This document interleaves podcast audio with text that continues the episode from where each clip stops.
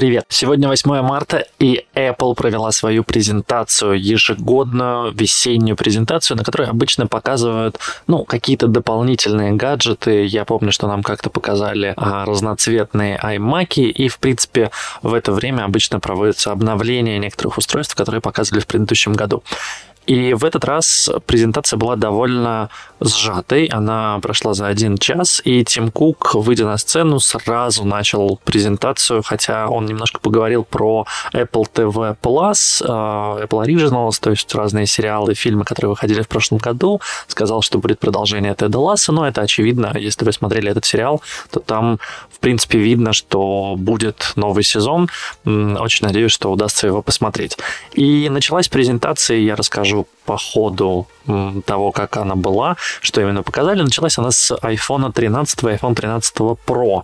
Да, разумеется, эти телефоны показали нам еще в сентябре 2021 года, но сегодня представили новый цвет. Я, честно говоря, не знаю для чего. А, дело в том, что а, линейка iPhone 13 и 13 Pro в принципе достаточно разнообразна с точки зрения цветов. Там есть и белый, и черный, и вот э, у меня iPhone 13, у него, собственно, синий, довольно красивый, кстати, цвет. Выпустили сейчас еще зеленый вариант и для 13 и для 13 Pro. Они немножко разные, они у одного более глянцевый, у другого более матовый. В общем, но это зеленый цвет. Честно говоря, мне очень это напомнило iPhone 11. Я помню, что iPhone 11 а, основным таким флагманским цветом был как раз-таки зеленый. Но в любом случае Apple виднее, зачем они это делают. А, в продажу в Штатах поступит 11 марта, в других странах также, но будет ли в России iPhone 13 в зеленом цвете, пока непонятно. Кроме того, показали новый iPhone SE. Честно говоря, здесь мне не очень ясно, для чего Apple выпускает в 2022 году упрощенный iPhone. Да, в него поставили э, процессор Apple A15 Bionic все круто. То есть это тот же самый процессор, который стоит в iPhone 13, во всей линейке iPhone 13. То есть он мощный, он классный, он помогает обрабатывать видео, но там по-прежнему одна камера, там по-прежнему Touch ID, то есть дизайн iPhone SE не изменился. Это все тот же самый iPhone 8, но да, у него а, там новое каленое стекло, у него новое, а, значит, у него есть модуль 5G теперь, он может, его можно погружать в воду, ну, точнее, он влагозащищенный, да, давайте все же брызги и струи ему не страшны, а погружать в воду я не любо, ни, никакой телефон не рекомендую на самом деле.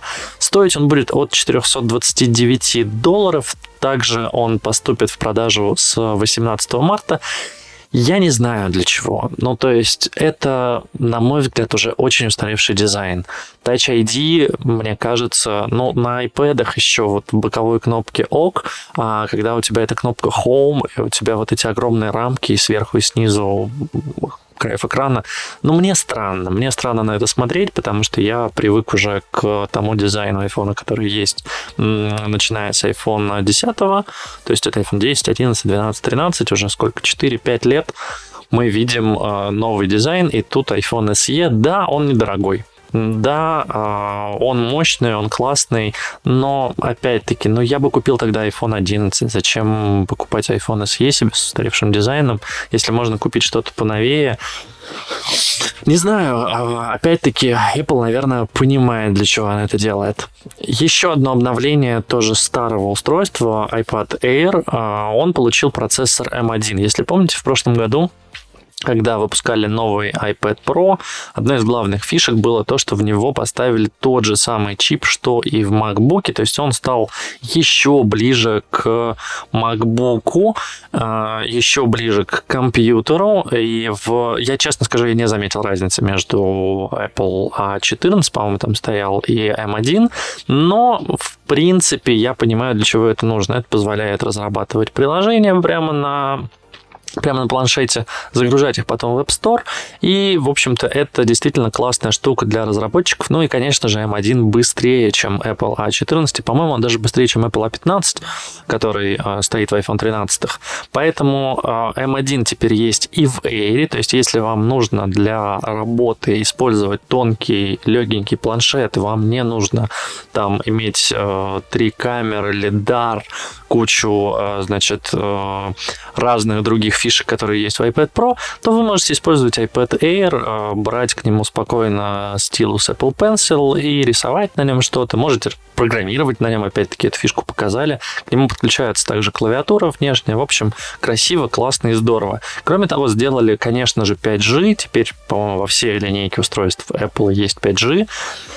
Сделали 12-мегапиксельную широкоугольную фронтальную камеру, которая фокусируется и старается поместить человека в кадре в центр. Но это нужно, понятное дело, для того, чтобы вы могли звонить по фейстайму. Если у вас даже несколько человек будет, то вы все будете в центре, она кропает немножко и подстраивает. Стоить будет от 599 долларов в продаже также с 18 марта. Вообще запомните дату 18 марта. Практически все устройства, которые сегодня показали, в продаже появятся с 18 марта, а доступны для предзаказа они будут уже, уже в эту пятницу, уже 11 получается марта. Но все это вообще не имеет никакого смысла, а, ну, точнее, как имеет, конечно, смысл, но это какие-то минорные обновления, выпустили хорошо, обновили, это эволюция. Самое основное, что сегодня показала компания Apple, это, конечно же, новый чип M1 как бы вы думали, как он называется? Ультра. Да, а, в прошлом году в октябре нам показали M1 Pro и M1 Max. Они там в 2, в 3, в 5 раз быстрее, чем M1, показанный в 2020 году. M1 Ultra, разумеется, быстрее, чем даже M1 Max. На самом деле там э, прикол немножко в другом. Это не совсем новый чип. Дело в том, что в M1 Max э, есть еще одна фишка, про которую нам ранее не рассказывали. Дело в том, что там есть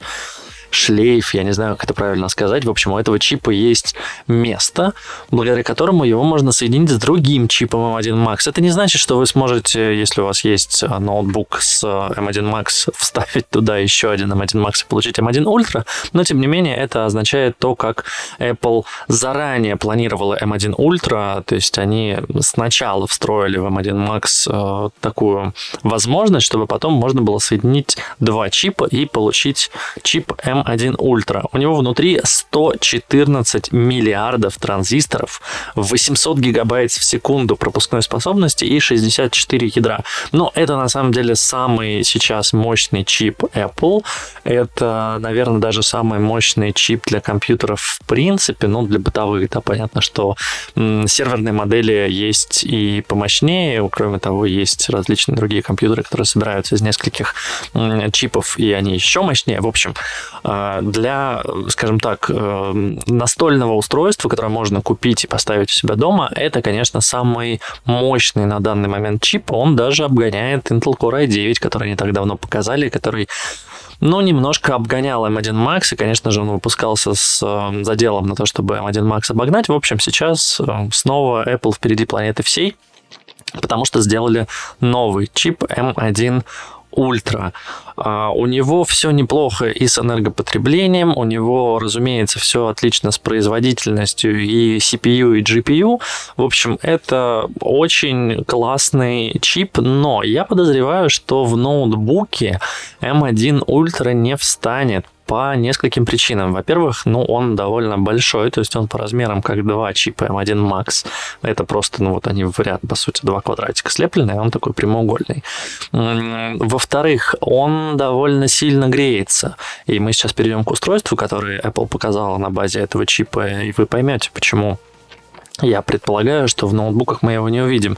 Может быть, чуть позже, может быть, в каком-то из э, самых топовых MacBook Pro с, наверное, даже с активной вентиляцией, мы, может быть, его увидим. Но мне кажется, что это не будет прямо в ближайшем обновлении. Так вот, что касается устройства, которое нам показали, это, ну, я давайте скажу, как говорила Apple, это совершенно новый компьютер, а, который называется Mac Studio – На самом деле это, я бы сказал, что это такой Mac Mini на стероидах. А, в начале презентации, точнее, в начале того, как начали, как, когда стали показывать Mac Studio, я подумал, что это что-то среднее между Mac Mini и Mac Pro, потому что, ну, а куда его еще поместить в линейке? Потом оказалось, что эта штука даже мощнее Mac Pro, то есть это даже не Mac Mini на стероидах, это Mac Pro на стероидах. При этом Mac Pro это довольно большое устройство, оно ну, размером со стационарный компьютер, его сложно поставить на стол, а вот Mac Studio это такая небольшая коробочка. Да, она, конечно же, больше, чем Mac Mini. То есть Mac Mini по высоте, не знаю, занимает сантиметров 5, эта штука сантиметров 20. А при этом ширина и длина корпуса, ну, то есть основание корпуса такое же, как у Mac Mini, то есть она не очень много места занимает на столе, но повыше, причем, ну, так солидно повыше, наверное, раза в два или в три. И, конечно же, в нее а, в Mac Studio а, вставили Apple M1 Ultra. Причем Apple заявляет, что в этом компьютере M1 Ultra будет работать практически бесшумно. Но они показали, как много там сделали для правильной вентиляции. То есть там и снизу есть большие скосы и много вентиляционных отверстий. И там есть, в принципе, активная система вентиляции. Если что-то будет нагреваться не так, как нужно, то включится вентилятор и начнут его охлаждать. В общем, для охлаждения чипа, к сожалению, в современном мире все еще нужна вентиляция. У меня вот есть а, MacBook Pro на M1 Max, и да, в 90% случаев он работает бесшумно. То есть у него не запускаются вентиляторы в принципе. Но иногда при обработке фото и при рендере видео, конечно, он включает вентилятор. Я не скажу, что это громко. При этом можно даже спать спокойно. Это совершенно несравнимо с э, шумом там, 4-5 кулеров э, ПК, когда у тебя кулер на видеокарте, на процессоре, на корпусе, на жестком диске и так далее. Но, тем не менее, я бы не сказал, что это бесшумно. Из того, что мне понравилось в Mac Studio это то, что Apple вернула сюда порты USB-A. Все же компания понимает, что есть много периферийных устройств, у которых, ну, пока еще нет поддержки Type-C. А, я не знаю, у меня вот, например, микрофон, в который я сейчас пишу этот подкаст, у него USB-B и USB-A, то есть он в нем самом есть порт USB-B, такой же, как у вас в принтере, скорее всего. Он подключается по обычному USB. Мне приходится использовать переходник для подключения его к MacBook. Когда мы говорим про стационарное устройство, то есть штуку, которую не надо с собой таскать, не нужно экономить на портах, а не нужно как бы пытаться продать больше переходников, то тут, конечно, по максимуму. Тут несколько USB-C, тут есть HDMI, тут есть даже порт э, мини-джек, если вы вдруг собрались наушники к нему подключать.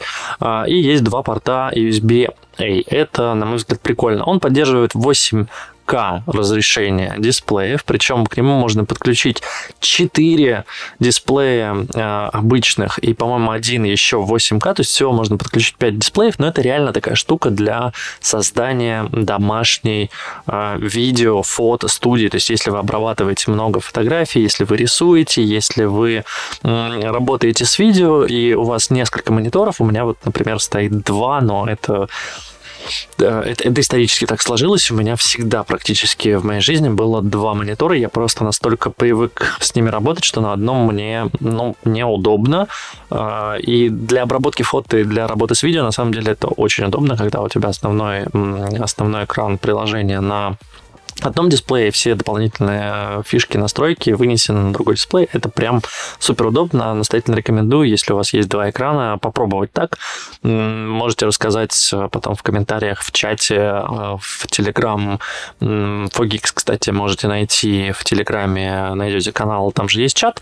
Можете там рассказать, как вам э, с двумя мониторами, а может быть у вас есть 3, 4 и более мониторов. Я вот, честно говоря, пока не понимаю, зачем мне могло бы понадобиться 3 и 4. Я играл на трех и играл на шести, когда у тебя, значит, полноценная широкоформатная э, история, э, и ты едешь в какой-нибудь гонке. Но вот зачем для работы использовать больше, чем два, я, честно говоря, не понимаю. Но, тем не менее, возможность такая есть.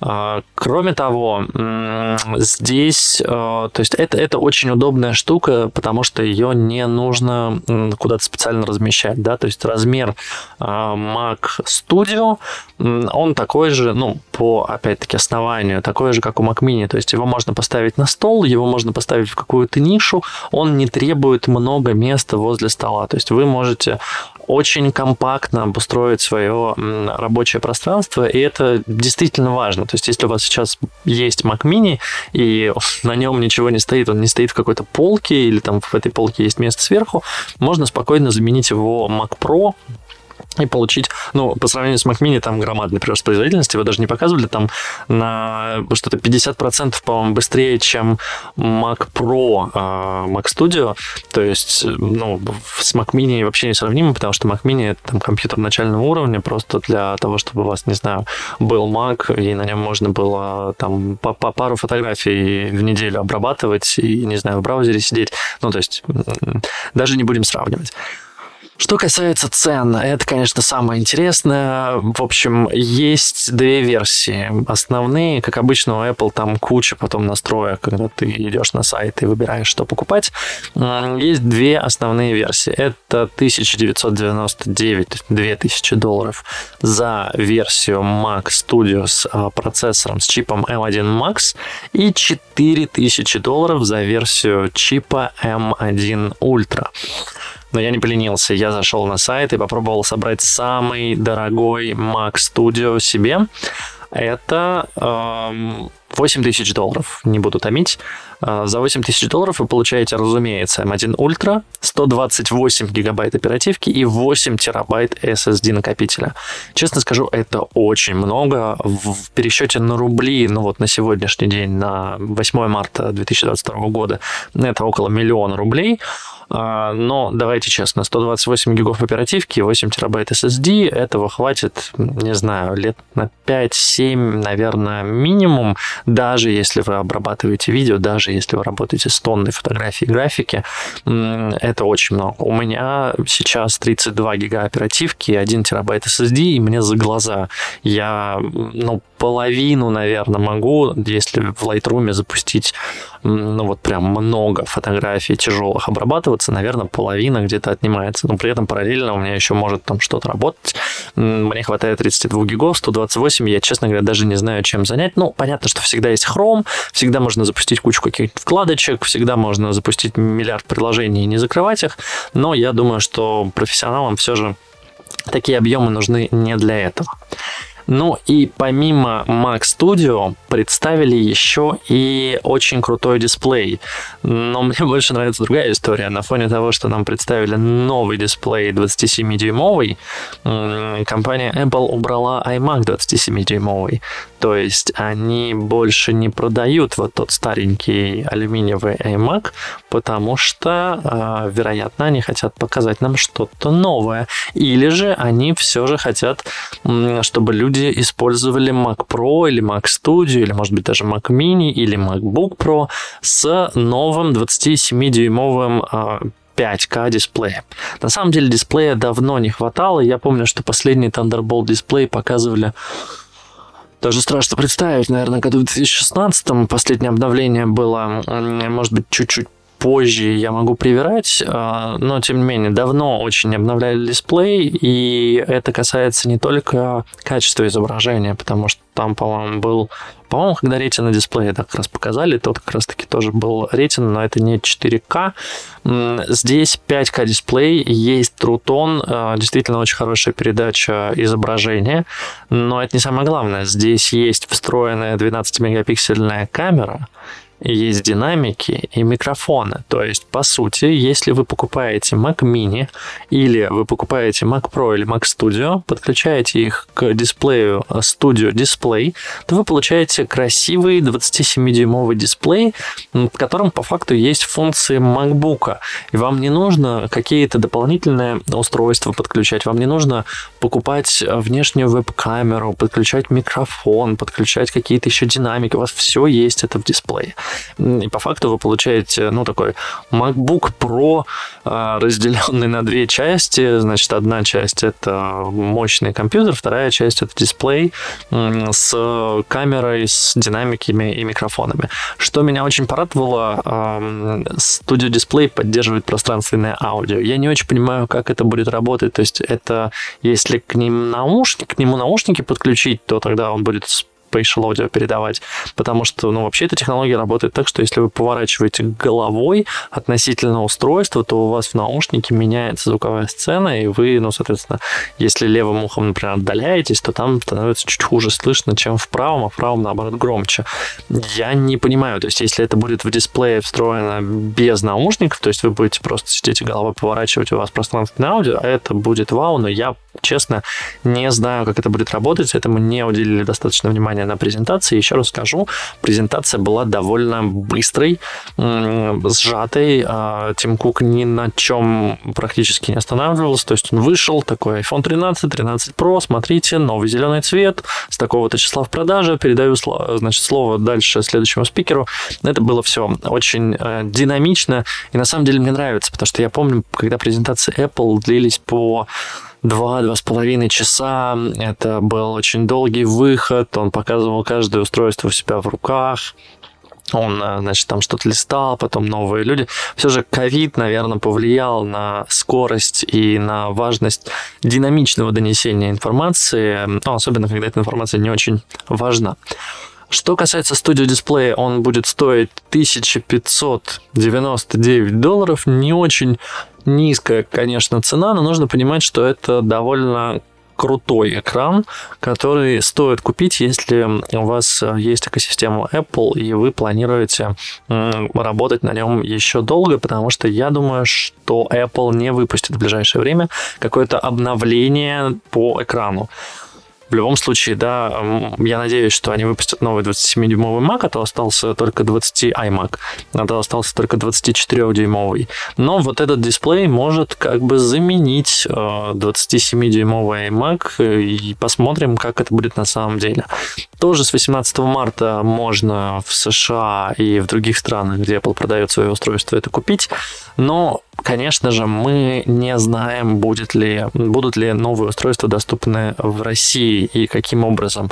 Я напомню, что магазины, точнее, онлайн-магазин Apple в России на данный момент недоступен у реселлеров купить какие-то устройства еще можно, но будут ли привозиться новые устройства, пока нам неизвестно. Я предлагаю дождаться здесь какой-либо информации. Я очень надеюсь, что к следующему выпуску подкаста у нас уже будут данные, будут ли в России продаваться новый iPhone 13, iPhone 13 Pro с, э, в зеленом цвете, новый iPhone SE, iPad Air с э, чипом M1 и, конечно же, новый Mac Studio, самый мощный компьютер Apple с дисплеем Studio Display. Ну что ж, это был спешл про презентацию Apple 8 марта. С вами был Fogix, я Сергей Кузнецов. Берегите себя и пишите нам, если вдруг у вас есть какие-то вопросы или вдруг вы узнали какие-то новости, которые очень хотите сообщить, чтобы мы их рассказали в подкасте. Ищите Fogix во всех подкаст-платформах страны, ищите нас в чатах, в телеграм-каналах, в общем, везде-везде-везде. Мы есть. Не забывайте. Пока-пока.